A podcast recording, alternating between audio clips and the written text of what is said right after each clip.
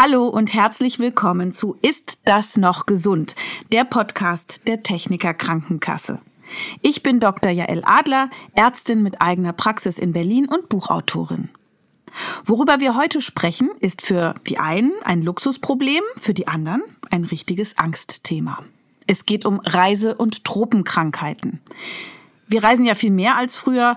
Die Menschen verbringen ihre Elternzeit oder ihr Sabbatical an Orten, wo es Malaria gibt oder Denguefieber oder andere Krankheiten, die hierzulande gar kein Thema sind. Wobei man sagen muss, sie sind noch kein Thema. Mit dem Klimawandel breiten sich ja Insekten weiter nach Norden aus, die klassische Tropenkrankheiten übertragen könnten. Also da ist viel Unsicherheit und auch viel Hype in den Medien. Das wollen wir ein bisschen klären und dabei hilft mir heute mein Gast. Bei mir im Studio ist Dr. Benno Kreuls. Er gehört zum Leitungsteam der Tropenmedizinischen Ambulanz am Bernhard-Nocht-Institut in Hamburg. Das ist Deutschlands größtes und bekanntestes Institut für Tropenmedizin. Herr Dr. Kreuls war auch beteiligt an der Behandlung des ersten Ebola-Patienten in Deutschland.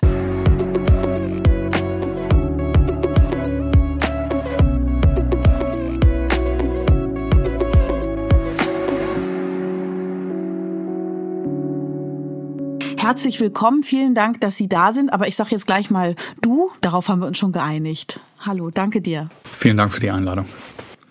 Du bist ja von Hause aus Internist. Wie bist du denn zur Truppen- und Reisemedizin gekommen? Die Tropen- und Reisemedizin ist eigentlich nur eine Zusatzbezeichnung oder Zusatzausbildung, die man als fertiger Facharzt machen kann. Ähm, und es gehört dazu, wenn man Tropenerkrankungen erkennen möchte, muss man eigentlich eine solide sonstige klinische Ausbildung haben, weil viele Leute kommen ja mit Erkrankungen, wo sie glauben, dass es irgendwas mit einer Reise zu tun haben könnte, aber es kann genauso gut eine Erkrankung sein, die schon in Deutschland erworben wurde, ähm, sodass man eine gute Basis erstmal braucht, um das zu machen.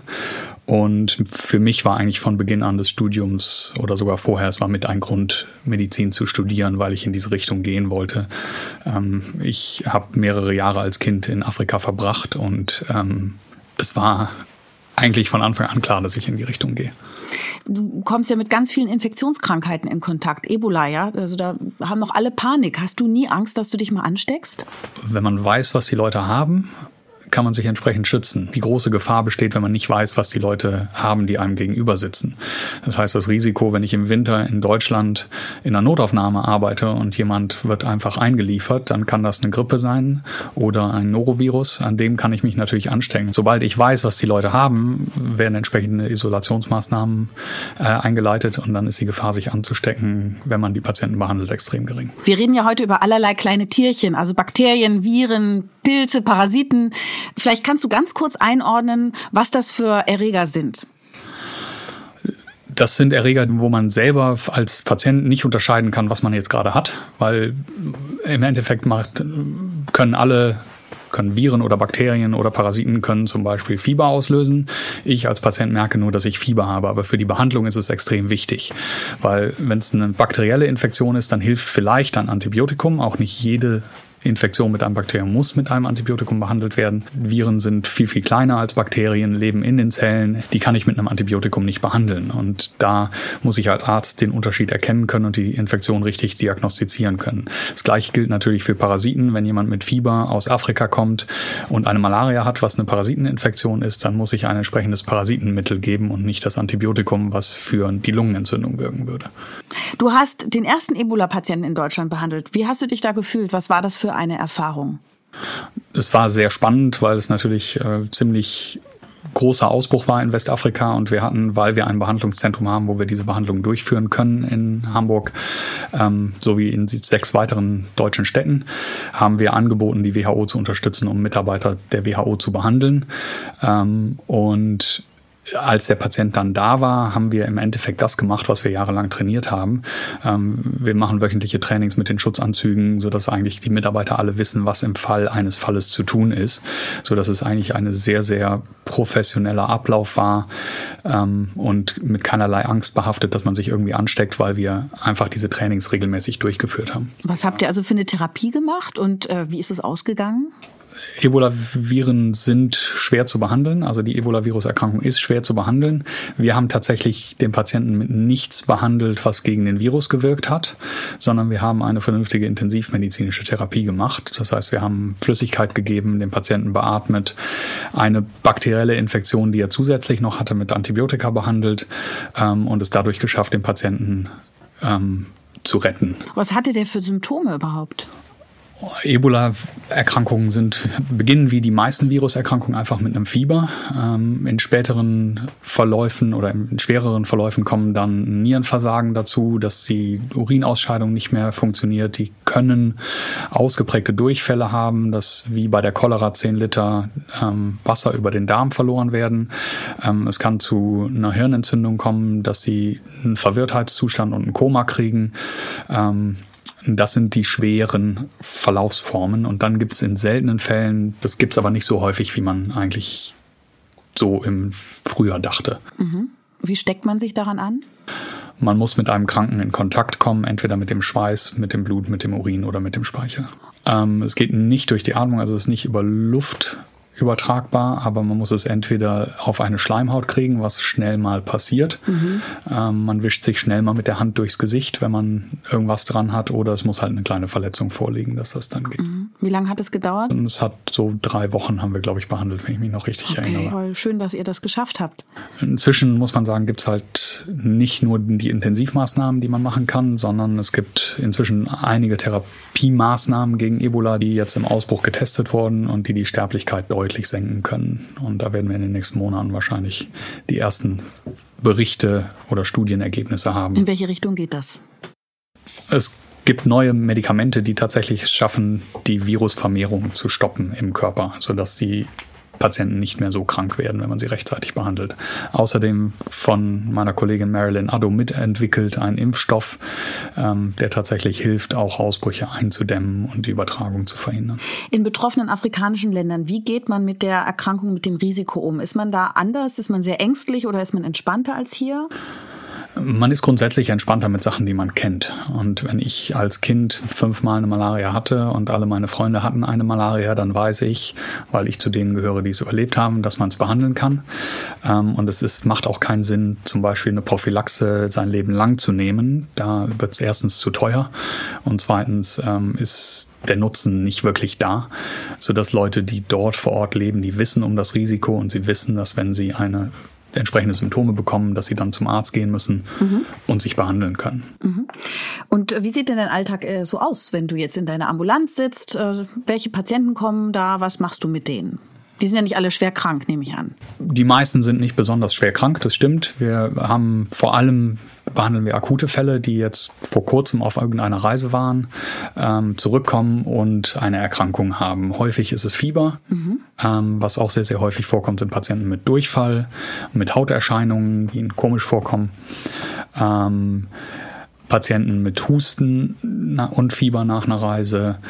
Ähm, das ist so das Alltagsgeschäft, wo sich die meisten Patienten bei uns mit vorstellen. natürlich untersuchen wir Leute, die länger im Ausland waren, nach möglichen Erkrankungen, die sich vielleicht noch nicht gezeigt haben. Beispiel dafür wäre die Schistosomiasis oder Bilharziose. Was ist das?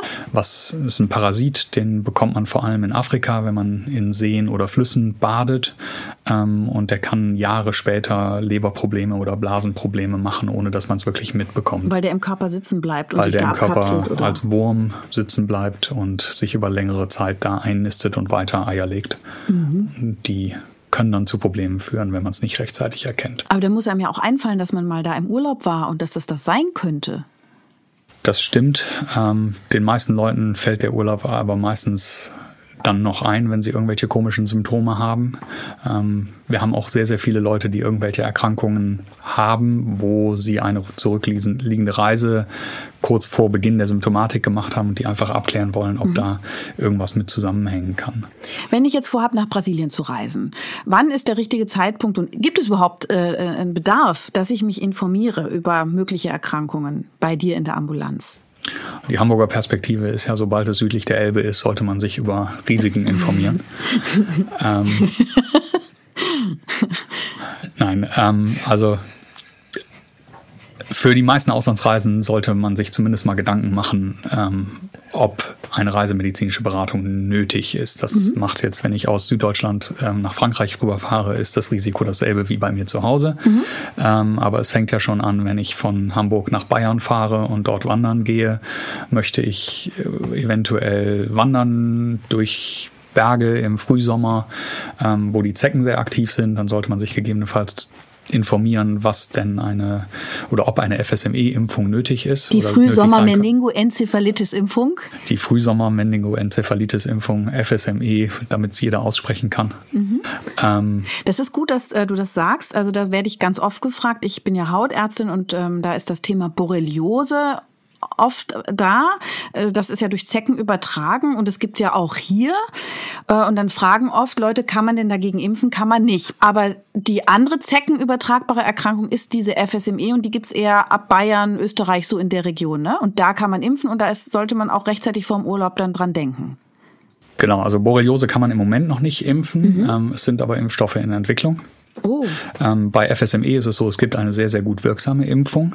Und da würde ich eigentlich Leuten empfehlen, die entweder in Bayern, Baden-Württemberg, das sind in Deutschland so die Hauptrisikogebiete, ein bisschen mit Südthüringen, Südhessen und Sachsen auch noch, ähm, dass Leute, die dort vor allem in die Natur wollen, dass die sich impfen lassen. Mhm. Und das Ganze rechtzeitig vor der Reise. Also man sollte dann schon ähm, ein, zwei Monate vorher drüber nachdenken. Mhm. Eher zwei Monate.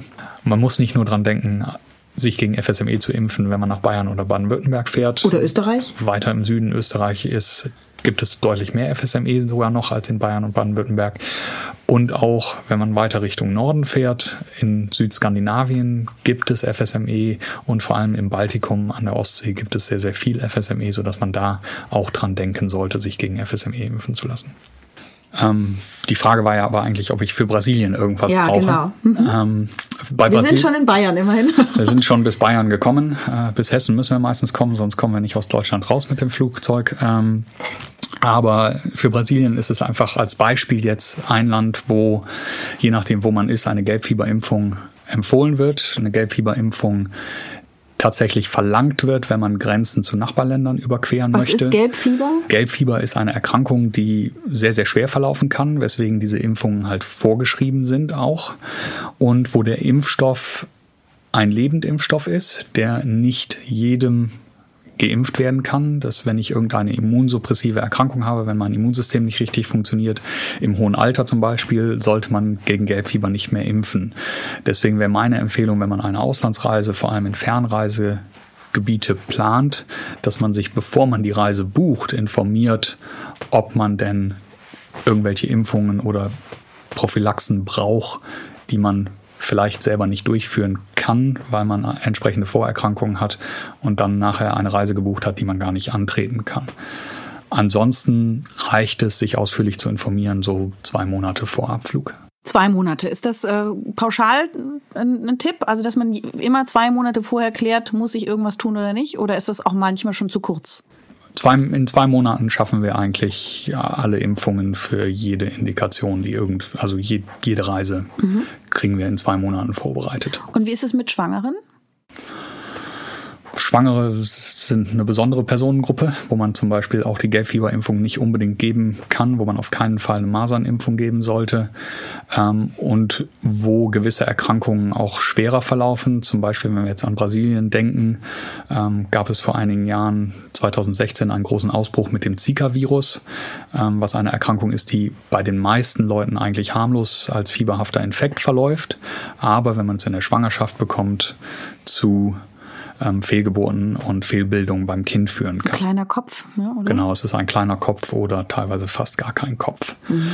Und bei Schwangeren ist es einfach so, es Grundsätzlich sollte man als Schwangere nicht in ein Malariagebiet reisen, weil die Malaria in der Schwangerschaft deutlich schwerer verlaufen kann, wenn man sie bekommt, weil die meisten Prophylaxe-Medikamente, die man nehmen kann, für die Schwangerschaft nicht zugelassen sind. Das heißt, man kann sich nicht ausreichend schützen.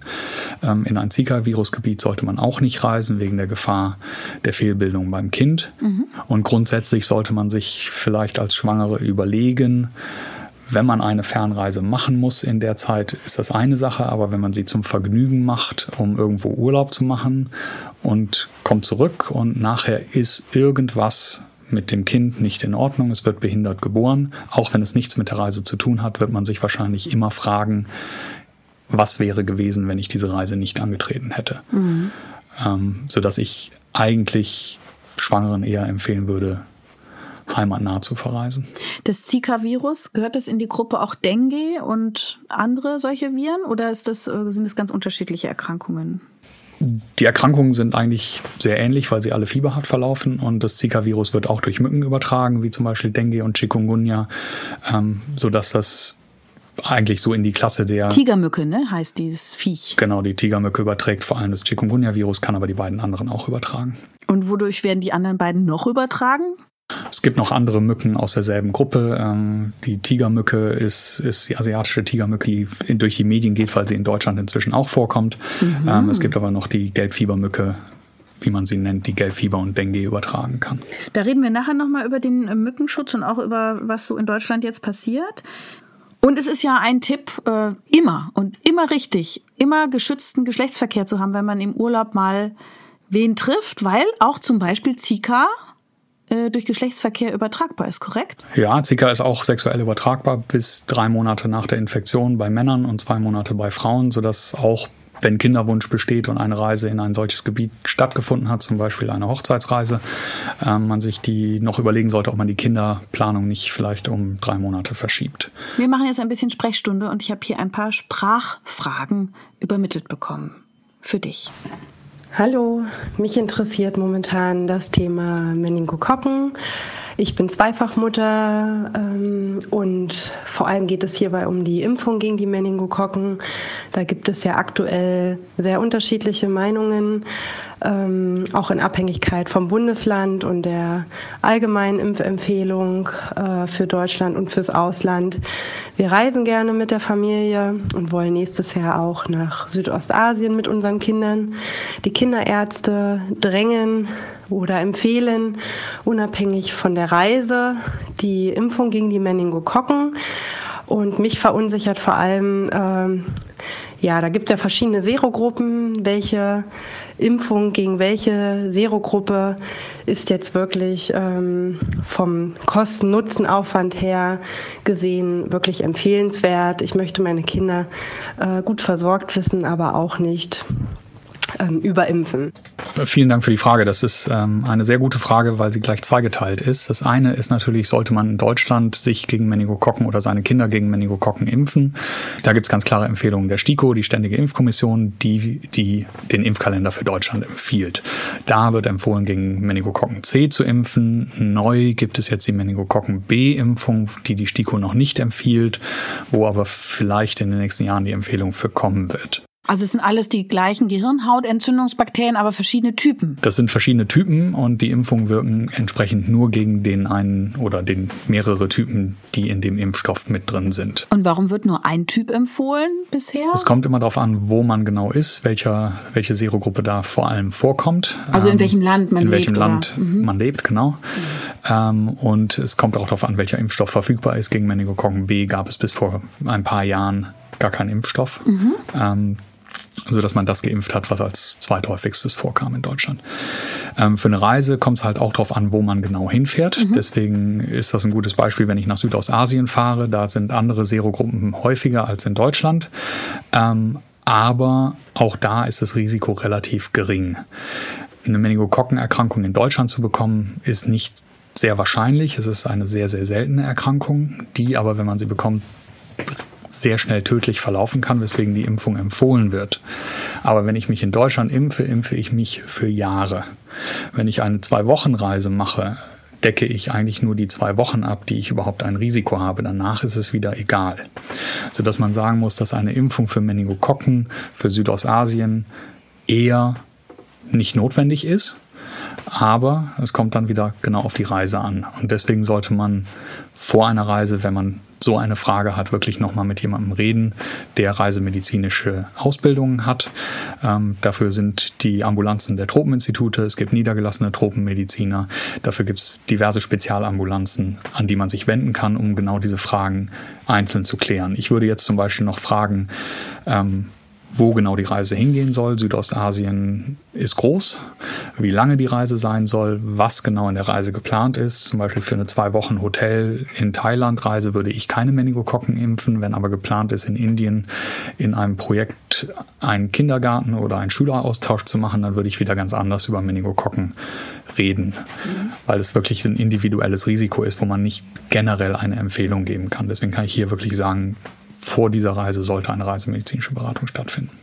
An dieser Stelle ein ganz kleiner Exkurs. Viele Menschen sind sehr besorgt zum Thema Impfungen. Viele haben Angst vor Impfschäden. Und wir reden jetzt hier ständig von Impfungen. Und wir sind ja offensichtlich auch sehr dankbar, dass es diese Impfungen gibt. Und es wird ja auch politisch diskutiert, ob es eine Impfpflicht geben soll.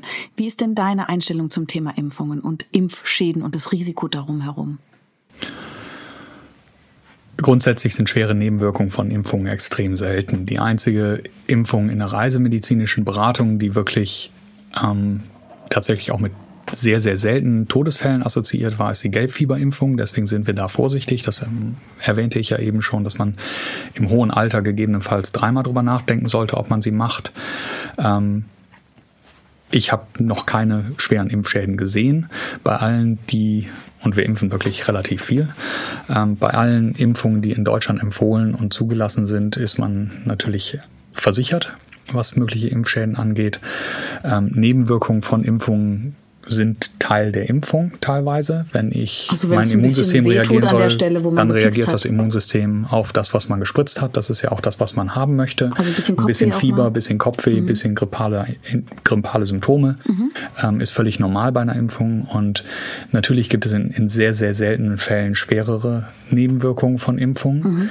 Ähm, über die letzten 20, 30 Jahre sind die Impfungen aber deutlich besser verträglich geworden. Das muss man auch dazu sagen. Zum Beispiel gab es früher eine Impfung gegen Tollwut, ähm, die an sich schon Hirnentzündungen auslösen konnte. Die gibt es aber seit mindestens 30 Jahren nicht mehr und der Impfstoff, den man heutzutage verimpft, ist sehr, sehr gut verträglich. Mhm. Es hängt aber immer noch in den Köpfen von vielen Leuten, dass der Tollwutimpfstoff doch so, so schlecht verträglich ist. Mhm. Ähm, so dass man wirklich sich informieren sollte und wenn ein Risiko besteht, würde ich eine Impfung empfehlen. Mhm. Gleichzeitig muss man nicht, nur weil die Krankenkasse es bezahlt, jede Impfung machen, die möglich ist. Mhm. Wenn ich kein wirkliches Risiko habe, dann brauche ich auch nicht impfen. Sehr gut. Also das heißt, du würdest auch dich und deine Kinder immer jederzeit impfen und du hast da nicht so große Ängste. Ich habe keine Ängste vor Impfungen, aber ich mache keine Impfungen, die nicht nötig sind. Mhm. Weil es gibt einfach Impfungen wie zum Beispiel die Cholera-Impfung. Das ist eine Impfung, die ist gut verträglich. Ähm, die ist verfügbar in Deutschland und die ist für bestimmte Länder auch empfohlen. Aber das Risiko eines Reisenden an einer Cholera zu erkranken ist so gut wie null. Ähm, außer er arbeitet in einem Flüchtlingscamp oder in einem Katastrophengebiet. Da würde ich dann auch eine Cholera-Impfung empfehlen. Aber es ist keine Erkrankung, die jemals ein normaler Reisender bekommen würde. Mhm. Und da würde ich dann von der Impfung auch absehen. Jetzt ist gerade schon das Stichwort Malaria gefallen. Äh, das ist ein Parasit. Und da haben wir auch zwei Fragen dazu. Ja, meine Frage ist, ob äh, man in Tansania bei einer kurzen Reise, circa eine Woche, äh, Malaria-Prophylaxe machen muss oder ob es lieber lässt, ob nicht die Prophylaxe eventuell sogar schädlicher ist als äh, die Malaria selber, also nicht als die Malaria selber, aber dass man sich mit der Prophylaxe selber schon mal auf jeden Fall schädigt, ob es nicht sinnvoller ist, wenn man tatsächlich an Malaria erkrankt ist, dann zu behandeln. Ich bin bisher schon häufiger in Kontakt mit äh, Malaria-Prophylaxe gekommen. Das erste Mal war vor mittlerweile 20 Jahren bei einer Südamerika-Reise, wo ich äh, relativ kurzfristig mich doch für den Einsatz von ähm, Lariam entschieden habe, das heute inzwischen gar nicht mehr auf dem Markt ist, weil es so starke Nebenwirkungen bis hin zu Halluzinationen haben soll. Ähm, ich habe das Medikament damals gut vertragen, habe mich im Nachhinein aber gefragt, ob es das Risiko eigentlich wert war. Vor zwei Jahren habe ich dann eine äh, dreiwöchige Wanderung von Ruanda nach Uganda, das waren um die 400 Kilometer, äh, angetreten. Habe mich dann äh, einfach aus Kostengründen für Doxycyclin entschieden, obwohl mir meine Ärztin damals davon abgeraten hat. Ähm, und tatsächlich habe ich dann während der Wanderung äh, doch äh, Nebenwirkungen gespürt.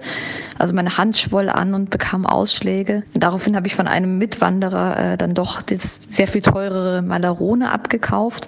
Tatsächlich habe ich dann ähm, eine Woche später plötzlich starkes Fieber bekommen und äh, daraufhin aber auch sofort äh, Akutmedikamente von dem uns begleitenden Arzt, ähm, dem ugandischen, bekommen. Und äh, nach wenigen Tagen ging das äh, auch wieder weg. Im Nachhinein habe ich mich dann allerdings schon gefragt, warum äh, ich wirklich diese entweder teure oder auch belastende Prophylaxe überhaupt gemacht habe, ähm, wenn es tatsächlich vor Ort recht günstig verfügbare und wirksame Akutmedikamente gibt, wie zumindest der ugandische Arzt es gesagt hat. Ihm zufolge ähm, kümmern sich die Leute vor Ort deshalb auch schon gar nicht mehr groß um Prophylaxe, auch gar nicht in Form von Moskitonetzen zum Beispiel, weil sie, sobald sie äh, starkes Fieber bekommen und glauben, dass sie Malaria haben, einfach direkt äh, die günstigen Medikamente sich äh, in, de, in, den Kliniken besorgen. Insofern wäre meine Frage, ähm, machen wir Europäer uns da verrückt mit der Prophylaxe oder ähm, ist das auch tatsächlich notwendig? Und das waren jetzt mehrere Fragen zur Malaria-Prophylaxe. Ähm, da würde ich einmal mit den sieben Tagen Tansania anfangen. Es ist ähm, auch wieder nicht pauschal zu beantworten, weil es wirklich darauf ankommt, wo ich in Tansania bin. Wenn ich ähm, auf Sansibar nur bin, wo es kaum noch Malaria gibt, dann brauche ich keine Prophylaxe zu nehmen, weil da natürlich das Risiko von Nebenwirkungen im Vordergrund steht, weil es höher ist als das Risiko, eine Malaria zu bekommen. Wenn ich aber im restlichen Tansania unterwegs bin, wo die Chance, eine Malaria zu bekommen, wahrscheinlich so bei zwei, drei Prozent liegt, wenn ich keine Prophylaxe nehme und zwei Wochen da ungeschützt rumlaufe, dann ist das Risiko für Nebenwirkungen deutlich geringer, muss man sagen. Das liegt schwere Nebenwirkungen deutlich unter 1 zu 1000. Dann wäre zu empfehlen, dass ich eine Prophylaxe einnehme. Das Ziel der Prophylaxe ist das Risiko einer Malaria, was eine parasitäre Infektion ist, die innerhalb weniger Tage zum Tod führen kann, zu minimieren ich kann es nicht ganz ausschließen, dass ich eine Malaria bekomme, aber ich senke das Risiko, diese Infektion zu bekommen, warum, sehr, sehr stark ab. Warum ist das so gefährlich? Was macht Malaria mit uns? Malaria fängt wie jeder Virusinfekt an, dass man es wieder klinisch nicht unterscheiden kann, dass man einfach nur Fieber hat mhm. und dann in späteren Phasen mit massiven Kopfschmerzen führt es zum Koma, zum Organversagen und zum Tod. Ähm, durch verschiedene Mechanismen der Parasiten, die sich in den Blutgefäßen Gefäßen anhaften und die Durchblutung stören. Ähm, es gibt auch immer wieder in Deutschland Todesfälle einer Malaria alle paar Jahre, wo die Patienten einfach nicht rechtzeitig die Behandlung aufsuchen. Ähm, und die Malaria führt immer noch zu mehreren hunderttausend Todesfällen pro Jahr in Gebieten, wo Malaria sehr häufig vorkommt, was eigentlich zu 90 Prozent in Afrika ähm, passiert. Fast überall anders wird die Malaria rechtzeitig erkannt und behandelt, ähm, sodass die meisten Todesfälle tatsächlich in Afrika vorkommen.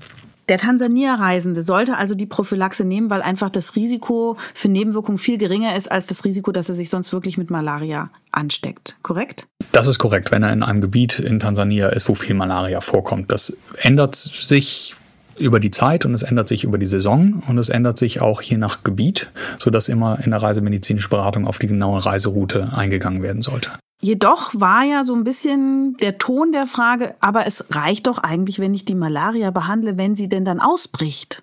Ist das ein Fehlschluss? Das ist kein Fehlschluss. Es reicht, wenn ich die Malaria rechtzeitig behandle, wenn sie ausbricht, aber sie kann halt auch noch vier Monate nach der Reise ausbrechen. Und ob ich dann innerhalb der ersten drei Tage der Erkrankung die Reise nach Tansania, die ja nur sieben Tage war, noch im Kopf habe ist die andere Frage. Und dann kommt es auch wieder dazu, dass man zu spät zu Arzt geht oder der Arzt nicht an die Malaria denkt oder man selber nicht mehr an die Reise denkt. Und dann kann die Malaria auch wieder tödlich verlaufen, selbst wenn man irgendwo ist, wo sie behandelt werden könnte. Weswegen wir auch bei Kurzzeitreisen, wenn ich in ein Gebiet fahre, wo ein hohes Risiko besteht, eine Prophylaxe empfehlen würden. Und es ist ja vielleicht auch manchmal so, dass man gerade nicht in einer Region der Welt ist, wo man sofort eine gute medizinische Versorgung erhalten kann oder das Medikament zur Verfügung ist, oder?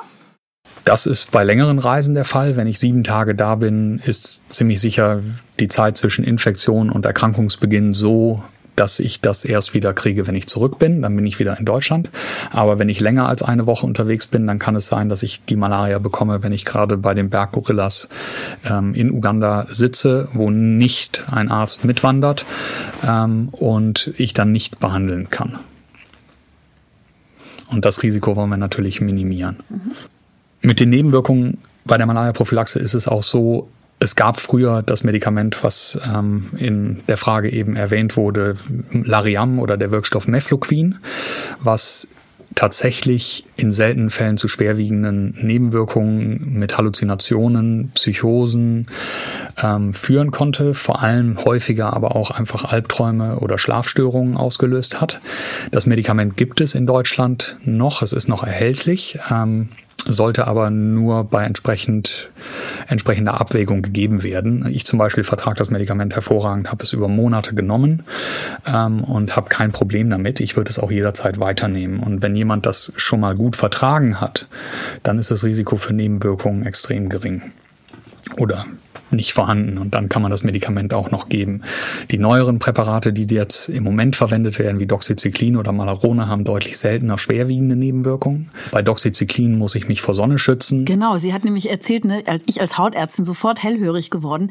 Die Hand ist geschwollen, war rot, ne, und das kann ja richtig so eine phototoxische Reaktion gewesen sein. Also eine Unverträglichkeit vom Medikament in Verbindung mit der Sonne. Das kann sein. Das ist nur dann ungewöhnlich, dass es nur an einer Haut, an einer ja. Hautstelle ist. Ähm, da fällt mir wieder ein, wenn ich durch Afrika wandere und äh, an Pflanzen vorbeikomme, die ich nicht kenne und mhm. die berühre, sind Kontaktexzeme, ja. also Schwellungen lokal mit einer allergischen Reaktion lokal deutlich häufiger, mhm. so dass natürlich hier wieder die Frage ist, habe ich die Malaria-Prophylaxe nicht vertragen oder ist meine Hand aus anderen Gründen geschwollen? Mhm. Klar, ähm, stimmt. Bei mir war es zum Beispiel mal so, ich habe jahrelang Mefloquin Lariam gut vertragen und habe dann nach dem Studium irgendwann angefangen, kürzere Afrika-Aufenthalte zu haben, wo ich dann in den ersten fünf Nächten immer total schlecht geschlafen habe. Und nach dem ersten Mal dachte, ich vertrage das Medikament nicht mehr, habe das Medikament gewechselt. Beim nächsten Aufenthalt hatte ich die gleichen Probleme. Dann habe ich keine Prophylaxe genommen, weil ich dachte, ich muss irgendwie tagsüber funktionieren, ich muss schlafen können. Ähm, und hatte wieder die gleichen Probleme. Und dann fiel mir im Nachhinein nochmal auf, dass ich diese Probleme immer hatte, aber immer Langzeitaufenthalte gemacht habe, so dass mir nie im Kopf geblieben ist, dass die ersten Nächte immer schlecht sind. Und wenn ich das erste Mal nach längerer Zeit in Ghana zum Beispiel lande, wo es im Zweifel 30 Grad, 100 Prozent Luftfeuchtigkeit, ähm, Tiergeräusche drumherum, die ich nicht kenne oder sonstige Umgebungsgeräusche, die ich nicht kenne, eine ungewohnte Umgebung ist, dann schläft man schlecht. Und ich habe es auch auf die Malaria-Prophylaxe geschoben, weil ich wusste, die kann das auslösen, aber sie war es am Ende gar nicht. Und wenn man sich das mal in Vergleichsgruppen anguckt zwischen Leuten, die in die Tropen reisen ohne eine Prophylaxe und Leuten, die mit einer Prophylaxe reisen, sind die Nebenwirkungen gar nicht so viel häufiger, weil einfach diese typischen Nebenwirkungen, die auf die Malaria-Prophylaxe geschoben werden, auch einfach Umstellungen in der Hitze oder in neuen Umgebungen sein können. Vielen ist ja Malaria wirklich ein Begriff. Ähm, deswegen finde ich es ganz schön, wenn du nochmal sagen könntest, welche verschiedenen Sorten es gibt. Ich glaube, es gibt äh, ernstere und nicht so schwerwiegende Malaria-Typen. Es gibt im Endeffekt fünf verschiedene Parasiten, die die Malaria auslösen können, ähm, die insgesamt zu vier verschiedenen Malaria-Formen führen können. Ähm, die schwerwiegendste ist die durch Plasmodium falciparum ausgelöste Malaria tropica, die auch für fast alle Todesfälle verantwortlich ist. Dann gibt es die zweite Malaria tertiana, die zwar auch schwer verlaufen kann, aber sehr, sehr selten überhaupt zum Tod führt. Ähm, die Malaria quartana, die eigentlich die am besten verträgliche Form, die am wenigsten Schäden macht, ist. Ähm, und dann gibt es noch eine Form, die vor allem in Südostasien vorkommt, Plasmodium nulesi, die Nulesi-Malaria, ähm, die ähnlich wie die Falciparum-Malaria zum Tod führen kann. Mhm. Und man weiß aber nicht, welche man sich wo gerade wie einhandelt.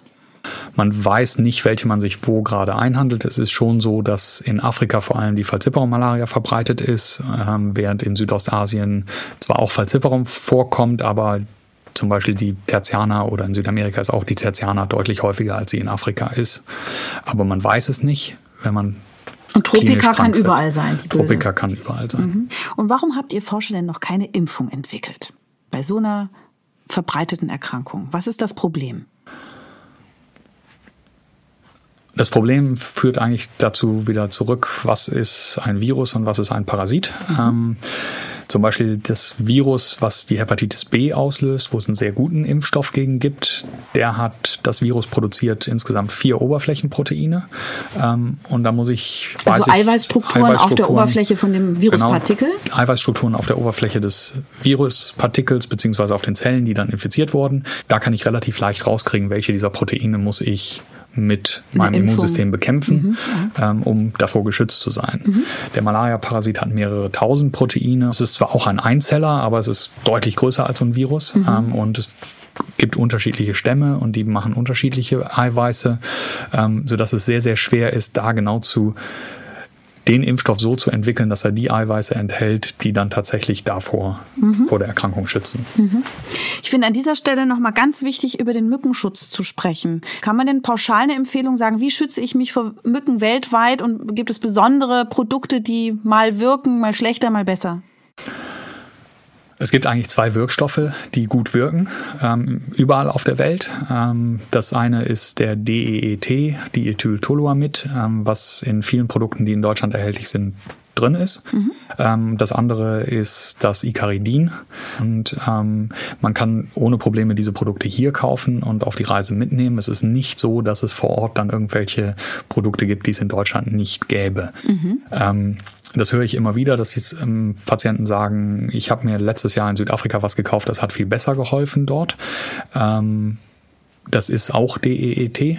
Ich habe selber mal in Dubai am Flughafen DEET gekauft in einer Konzentration von 90 Prozent, was in wow. Deutschland nicht zugelassen ist. Das ist ja nervengiftig, ne? Oder? Das ist Nervengift und das würde ich auch keinem empfehlen. Also die normalen Konzentrationen in Deutschland sind 30 bis 50 Prozent ähm, und die wirken auch. Das Einzige, was dir Anstieg in der Prozentzahl macht, ist, dass es die Wirkdauer etwas verlängert. Von drei auf sechs. Ah, okay. Oder auf acht. Aber grundsätzlich ist es so, dass vier Stunden als Mittel eigentlich eine gute Zeit ist, mhm. ähm, sodass ich auch dran denken muss, alle vier Stunden mich neu einzuschmieren. Das ist bei der Malaria, wo die Mücken, die es übertragen, vor allem abends aktiv sind, nicht ganz so wichtig. Aber Erkrankungen wie Dengue und Zika und Chikungunya werden auch tags übertragen.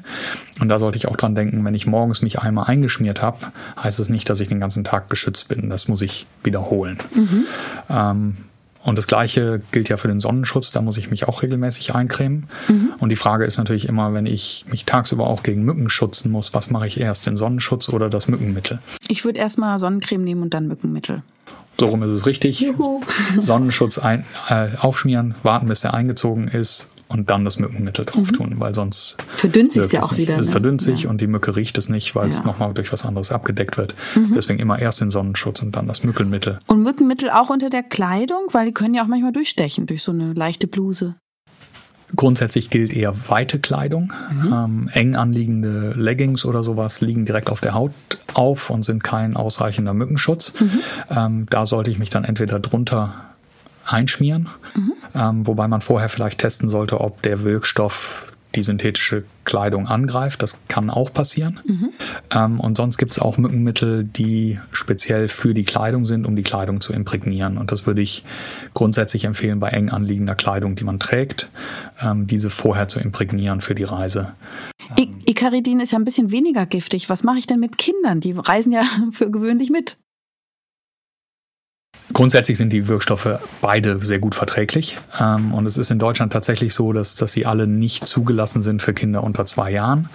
Ähm, in anderen Ländern ist das anders. Da sind die teilweise sowohl DET als auch Icaridin ab drei Monaten zugelassen. Mhm. Ähm, und bevor mein Kind eine Malaria kriegt, würde ich es einschmieren mit diesem Mittel. Mhm. Wobei man natürlich wieder einschränkend sagen muss, mit Kindern unter einem Jahr in Malariagebiete zu reisen oder Gebiete, wo die Hygiene nicht ganz so gut ist, kann man sich auch zweimal überlegen, ähm, einfach weil die Zeit zwischen das Kind wird krank und das Kind wird sehr schwer krank mhm. deutlich kürzer ist als bei Erwachsenen. Mhm. Sodass ähm, eine Malaria verläuft schwerer, eine Durchfallerkrankung kann zum Tod führen. Mhm. Ähm, mit Reisen mit Kindern ist ein spezielles Thema, wo ich unter einem Jahr eigentlich sagen würde, sollte man, wenn es geht, ähm, vermeiden in Gebiete. Sagt doch unser Kinderarzt übrigens. Ja. Hm. Thema Klimawandel. Was müssen wir in Zukunft befürchten? Äh, Klimawandel hat, glaube ich, einige Sachen, ähm, die wir befürchten müssen. Bei Infektionserkrankungen ist es aber auch so, dass einige nach Deutschland kommen könnten, die wir bisher hier nicht haben.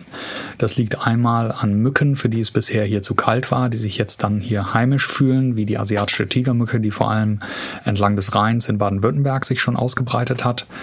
Ähm, aber auch daran, dass heimische Mücken, ähm, die es seit Jahrhunderten hier gibt, auf einmal Erkrankungen übertragen, für die es dann hier warm genug wird. Mhm.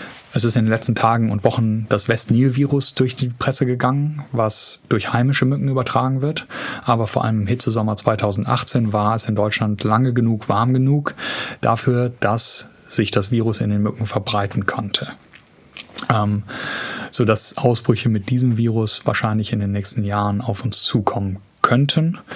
Ähm, bei anderen Viren wie zum Beispiel Chikungunya, Dengue und Zika, wo es immer wieder Ausbrüche gibt in ähm, Frankreich oder in Spanien, ist es nicht ganz so wahrscheinlich, weil da die Temperaturen nochmal deutlich höher sein müssten ähm, und vor allem die Mücken immer noch nur lokal vor, verbreitet sind. Ja, wobei wir ja auch da immer in Urlaub gerne hinfahren. Ne? Deswegen, das ist schon ein uns alle betreffendes Thema. Nicht nur, dass die Deutschen immer nur nach Sylt oder an die Ostsee fahren, sondern wir fahren ja überall hin. Deswegen südlich der Elbe. Ja. äh, Westnilfieber, äh, ist das gefährlich? Das Westnil-Virus hm, verläuft bei den meisten Leuten wahrscheinlich komplett harmlos. Mhm. Ähm, es ist jetzt zu Erkrankungen gekommen in Deutschland, wo das Virus tatsächlich nachgewiesen wurde, mhm. ähm, wobei das Risiko von einem schwereren Verlauf mit dem Alter der Person ansteigt und es durchaus sehr schwere Verläufe und Todesfälle geben kann. Mhm. Aber die aller, aller, allermeisten Fälle verlaufen einfach nur wie ein Virusinfekt und man kriegt davon nichts mit. Wir haben jetzt viel über Mücken gesprochen, aber was ist denn mit den Vögeln? Geht da nicht auch ein Risiko von denen aus? Es geht ein gewisses Risiko von Zugvögeln aus, die ähm, Erreger aus Gebieten wie Afrika mit einschleppen. Da ist das Westnil-Virus auch ein Beispiel. Das ist aber wahrscheinlich schon seit Jahrzehnten nach Deutschland eingeschleppt worden durch die Vögel mhm. ähm, und dann hier nicht weiter verbreitet worden, weil es einfach nicht warm genug war für das Virus, sich weiter zu verbreiten in der Mücke. Mhm. Ähm, was den Klimawandel angeht, ähm, ich glaube, der ist bedrohlicher für die Zugvögel, als dass die Zugvögel auf einmal Infektionen einschleppen, die bedrohlich für die Menschen werden. Ich habe noch eine Patientenfrage mitgebracht. Leider muss ich die jetzt äh, formulieren. Ähm, ein junger Mann hat sich in Thailand von einem Affen beißen lassen und wollte nicht zum Arzt gehen. Kluge oder schlechte Entscheidung? Schlechte Entscheidung ähm, grundsätzlich, weil Affenbisse können alles Mögliche übertragen. Das fängt schon mit der normalen Mundflora des Affen an. Da sind Keime drin, die die Wunde natürlich äh, infizieren können. Das sind dann Bakterien. Es gibt aber auch Viren, wie zum Beispiel das Tollwutvirus, ähm, was zwar seltener durch Affen als durch Hunde übertragen werden kann, aber auch durch Affen übertragen werden kann. Ähm, sodass ich einem Jungen, der in Thailand gebissen wird, auf jeden Fall empfehlen würde, vor Ort zum Arzt zu gehen und sich noch gegen Tollwut impfen zu lassen. Das kann man nach dem Biss tun? Noch? Also es ist komplizierter, wenn man vorher nicht geimpft war, nachher zu impfen. Und das haben und die auch immer zur Verfügung dort, die einheimischen Ärzte? Genau, das ist das Problem. In Thailand würde ich sagen, in den meisten Gegenden würde man das vielleicht bekommen, aber mhm. es gibt durchaus andere Länder, wo das nicht der Fall ist. Mhm. Ähm, sodass eine Tollwutimpfung nicht aufgrund einer möglichen Tollwuterkrankung unbedingt gegeben wird, sondern einfach auch, weil Tierbisse bei Reisenden sehr, sehr häufig sind und man diese Komplikationen, die man nachher mit der Versorgung der Wunde und der Behandlung und der Impfung mit Tollwut hat, reduzieren möchte. Mhm. So, jetzt will ich eine Reise machen. Äh, und äh, das ist jetzt, geht gar nicht weit weg, äh, sondern auch irgendwo ans Mittelmeer. Was gehört denn in meine Reiseapotheke? In die Reiseapotheke gehört als wichtigstes gerade in Malaria- oder Dengue-Gebiete ein Fieberthermometer, damit man, wenn man sich nicht so fühlt, feststellen kann, ob man wirklich Fieber hat. Und wenn man Fieber hat, dann möglichst schnell einen Arzt aufsucht, um rauszukriegen, was man tatsächlich hat. Ansonsten gehören da Sachen rein, mit denen man kleinere Wehwehchen oder Probleme behandeln kann, wo man nicht unbedingt einen Arzt für bräuchte. Das wäre zum Beispiel ein bisschen Verbandsmaterial und Pflaster mit einer Schere, ähm, Desinfektionsmittel, eine Wundsalbe, damit man kleinere Verletzungen versorgen kann ein Schmerzmittel. Hier würde ich empfehlen, Paracetamol zu nehmen und nicht Ibuprofen oder Aspirin, ähm, weil Paracetamol nicht auf die Blutplättchen wirkt und gerade bei Malaria oder Dengue, wo das wo niedrige Blutplättchen ein Problem sein könnten, Paracetamol dem vorzuziehen wäre. Ähm, es sollte Elektrolytpulver rein, mit dem man. Also Mineralien zum Trinken? Mineralien zum Trinken, die es als Beutel in der Apotheke gibt, mit dem man sich eine isotonische Lösung herstellen kann, die man bei Durchfall trinken sollte. Isotonisch, also dem Blut, äh, der Blutzusammensetzung entsprechend. Der Blutzusammensetzung entsprechend, ähm, damit man nicht nur die Flüssigkeit, also Wasser wieder aufnimmt, sondern auch die Mineralien, die man mit dem Durchfall verliert. Ähm, Im Zweifel gehört auch Loperamid ähm, ins, in die Reiseapotheke. Das ist ein Mittel, was den Durchfall stoppt. Ähm, wir empfehlen das grundsätzlich nicht einzunehmen, wenn man eine Toilette in der Nähe hat, ähm, weil es einfach nur dazu führt, dass der Darm sich nicht mehr bewegt und der Durchfall drin bleibt. Aber wenn man jetzt eine zehnstündige Busreise ohne Toilette vor sich hat, kann dieses Mittel dann doch sehr helfen. Ähm, ansonsten würde ich immer Sonnenschutz mit einpacken ähm, in Tropengebieten, immer ein Mückenspray mit einpacken und gegebenenfalls eine Malaria-Prophylaxe, wenn man in einem Gebiet fährt, wo das empfohlen ist. Eine antiseptische Salbe bei Mückenstichen ist natürlich wichtig, wenn man die aufkratzt, dass sie sich nicht infizieren oder wenn sie anfangen, sich zu infizieren, da Eiter draufkommt, dass man die Infektion abfangen kann. Genau, und ich als Hautärztin finde ja auch immer eine Cortisoncreme noch ganz gut bei Entzündungen, beim Sonnenbrand, bei einer Sonnenallergie oder eben auch mal, wenn der Mückenstich stark juckt, dann kann man so ein bisschen helfen damit. Die kann man auch noch mit reinpacken, ja. Und gerade bei Leuten mit Vorerkrankungen sollten ähm, sollte man nochmal darauf achten, dass man die Medikamente, die man regelmäßig nimmt, in ausreichender Menge im Gepäck hat, falls sie vor Ort nicht zu besorgen sind. Was ist denn mit diesen Bakterien, äh, den Probiotika, die man auch nehmen kann für Reisen? Halt, hältst du da was von? Funktioniert das? Für Probiotika gibt es Hinweise, dass das was bringen kann, ähm, aber es funktioniert nicht bei allen und man darf auch bei Probiotika nicht vergessen, dass man vorher testen sollte, ob man nicht auf einen der, Allerg äh, der Inhaltsstoffe allergisch reagiert. Ich kenne Patienten, die das das erste Mal genommen hatten und dann tatsächlich allergisch darauf reagiert haben vor Ort.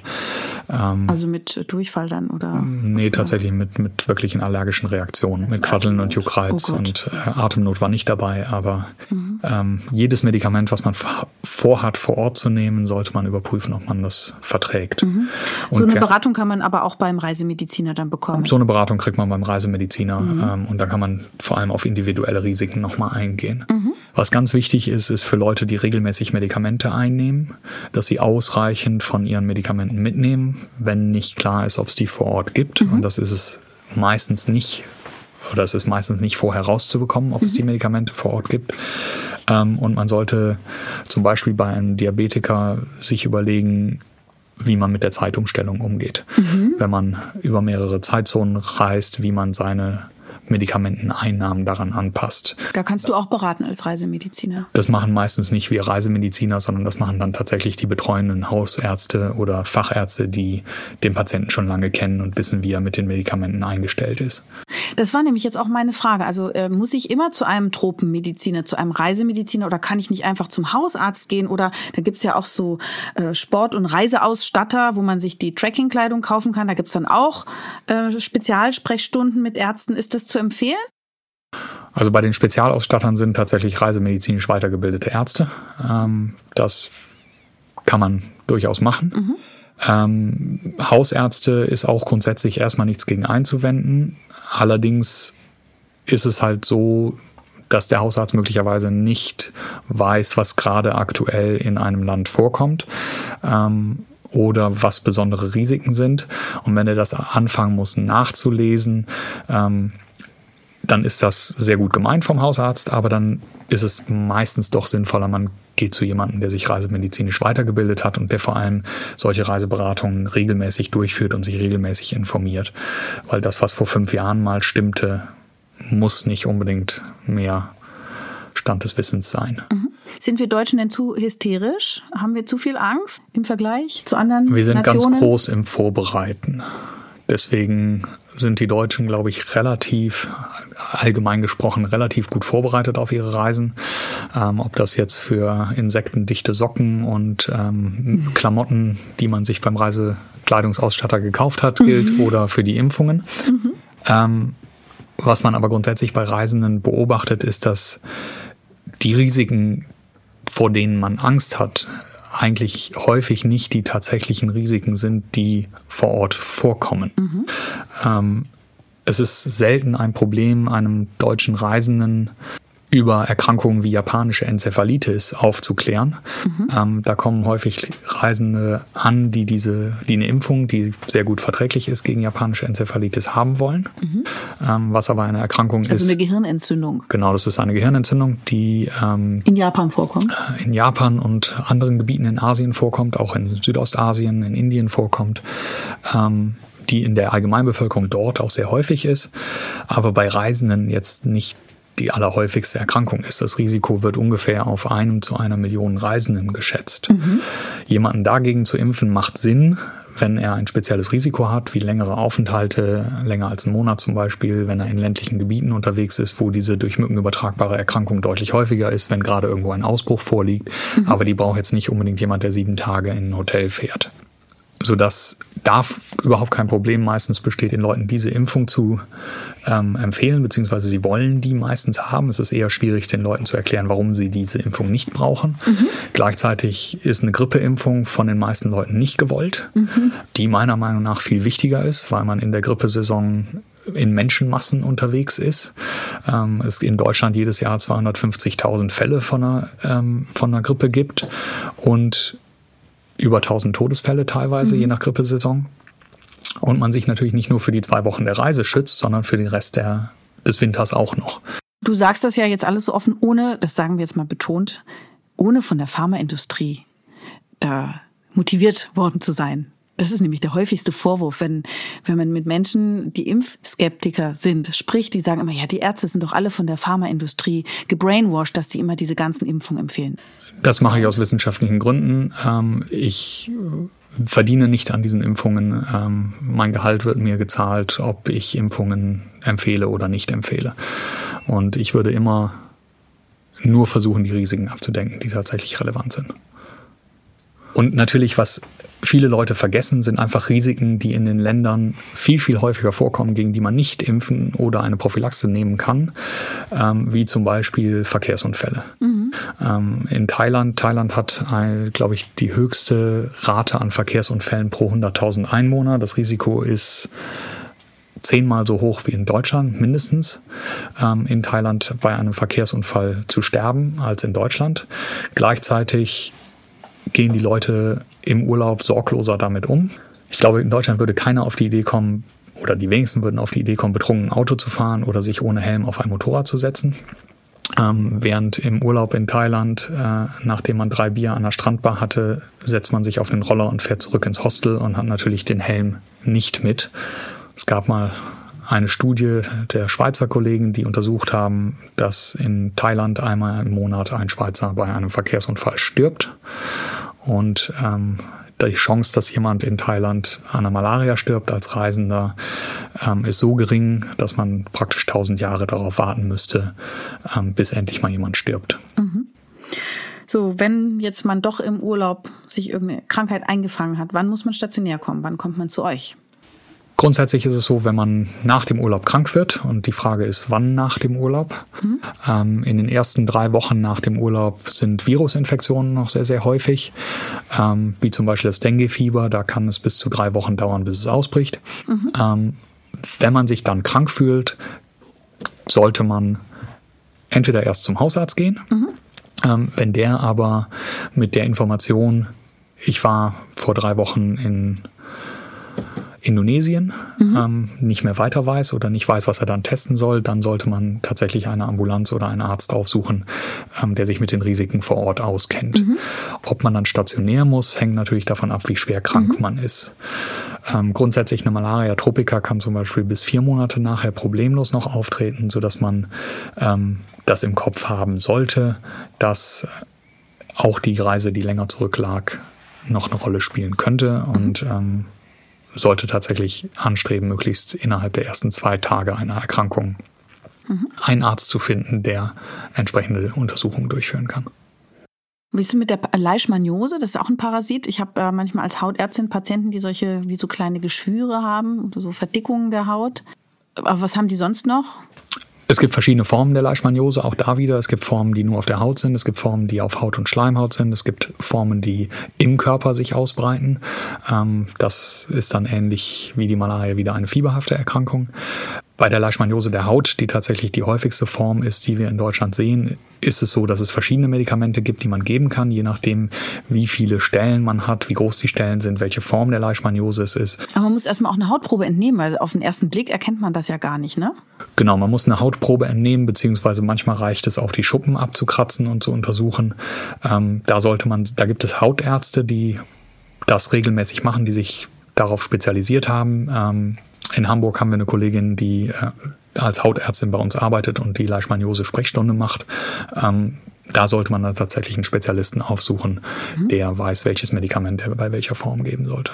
Ich habe ein Foto bekommen von einem Patienten, der jetzt gerade auf Bali ist und der hat im Nacken so eine rot-lilane, äh, ja, wie ein Riesenfleck und auch drumherum so ein paar rot-lilane Punkte. Was rate ich dem? Er sagt, ich soll ihm jetzt sagen über die Ferne, was, was zu tun ist. Das ist schwierig. Wir kriegen tatsächlich häufig so Anfragen, ich bin gerade irgendwo und äh, brauche jetzt ärztlichen Rat. Unsere Empfehlung ist dann meistens, dass man sich vor Ort einen Arzt auf, also dass man vor Ort einen Arzt aufsuchen sollte, weil erstens die Ärzte vor Ort die Erkrankungen, die man dort vor Ort bekommt, auch kennen. Mhm. Ähm, in vielen Gebieten, gerade in den touristischen Zentren, ist die medizinische Infrastruktur so gut, dass man da durchaus zum Arzt gehen kann. Ähm, und zweitens ist es unheimlich schwierig, mit den Informationen nur des Fotos, ohne weiter fragen zu können, vernünftige Diagnose zu stellen. Mhm. Nach Rückkehr kann man sich das natürlich gerne angucken, aber erstmal ist die Empfehlung vor Ort sich medizinische Hilfe zu suchen, wenn man vor Ort krank wird. So, jetzt haben wir von vielen schwerwiegenden und auch nicht so schwerwiegenden Erkrankungen gesprochen. Kannst du uns ein bisschen beruhigen? Ich glaube, das kann ich durchaus machen. Die meisten Erkrankungen, die man sich auf einer Reise anfängt, einfangen kann, sind gut behandelbar. Ähm, Dengue-Fieber zum Beispiel verläuft in den meisten Fällen so, dass man gar nicht mitkriegt, dass man Dengue-Fieber hatte. Es ist einfach nur ein Virusinfekt mit einem Tag Fieber. Ähm, in Deutschland gab es zum Beispiel im letzten Jahr, wenn ich es richtig im Kopf habe, so 500 bis 600 gemeldete Dengue-Fälle und keinen einzigen Todesfall. Mhm. Ähm, bei der Malaria sind es um die 1000 äh, Fälle, die gemeldet wurden und auch hier gab es keinen Todesfall. Oh, mhm. ähm, sodass man sollte wirklich dran denken, weil wenn man es zu spät behandelt, können ja. diese Erkrankungen zum Tod führen. Dengue-Fieber kann man ja auch zweimal haben. Ist das dann ganz schlimm? Dengue-Fieber kann man zweimal oder dreimal haben. Ähm, es wird häufig tatsächlich erzählt, dass das Dengue beim zweiten Mal, wenn man einen anderen Serotypen bekommt, schwerer verlaufen kann. Ähm, das stimmt nicht ganz. Mhm. Ähm, weil es erstens keine Daten von Reisenden gibt, sondern es sind Daten aus Gebieten, wo ein Serotyp vorkam wie zum Beispiel auf Kuba, wo jahrzehntelang nur ein Serotyp vorkam, dann wird ein zweiter eingeschleppt ähm, im Rahmen des zunehmenden Flugverkehrs und dann gibt es einen großen Ausbruch, weil die, der Schutz, den man hat, wenn man es einmal durchgemacht hat, nicht gegen alles, alle anderen Formen auch schützt. Und da sind dann mal mehr schwere Fälle gesehen worden, als man so gedacht hätte, die eigentlich auftreten dürften. Mhm.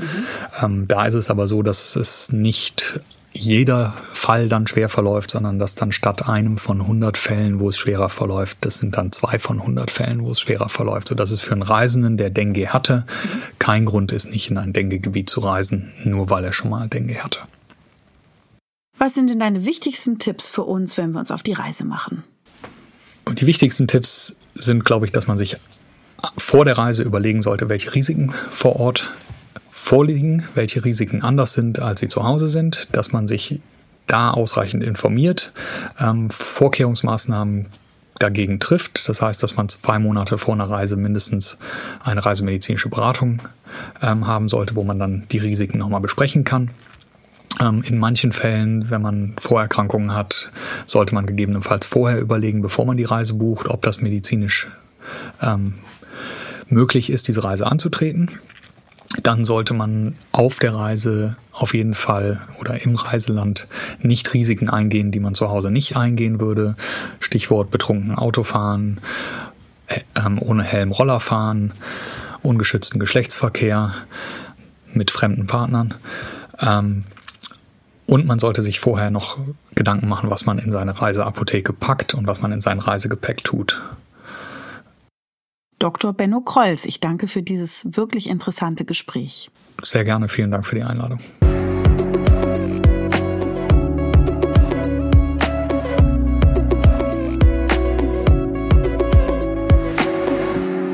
Das war Ist das noch gesund? Der Gesundheitspodcast der Techniker. Alle zwei Wochen bekommt ihr hier auf dem Podcast-Kanal eine neue Folge zu hören. Für die Neugierigen in Langform, für die Eiligen als kurze Wissensinfusion. Welche Themen wir als nächstes behandeln, erfahrt ihr im Newsletter der Techniker. Danke fürs Zuhören und bis zum nächsten Mal.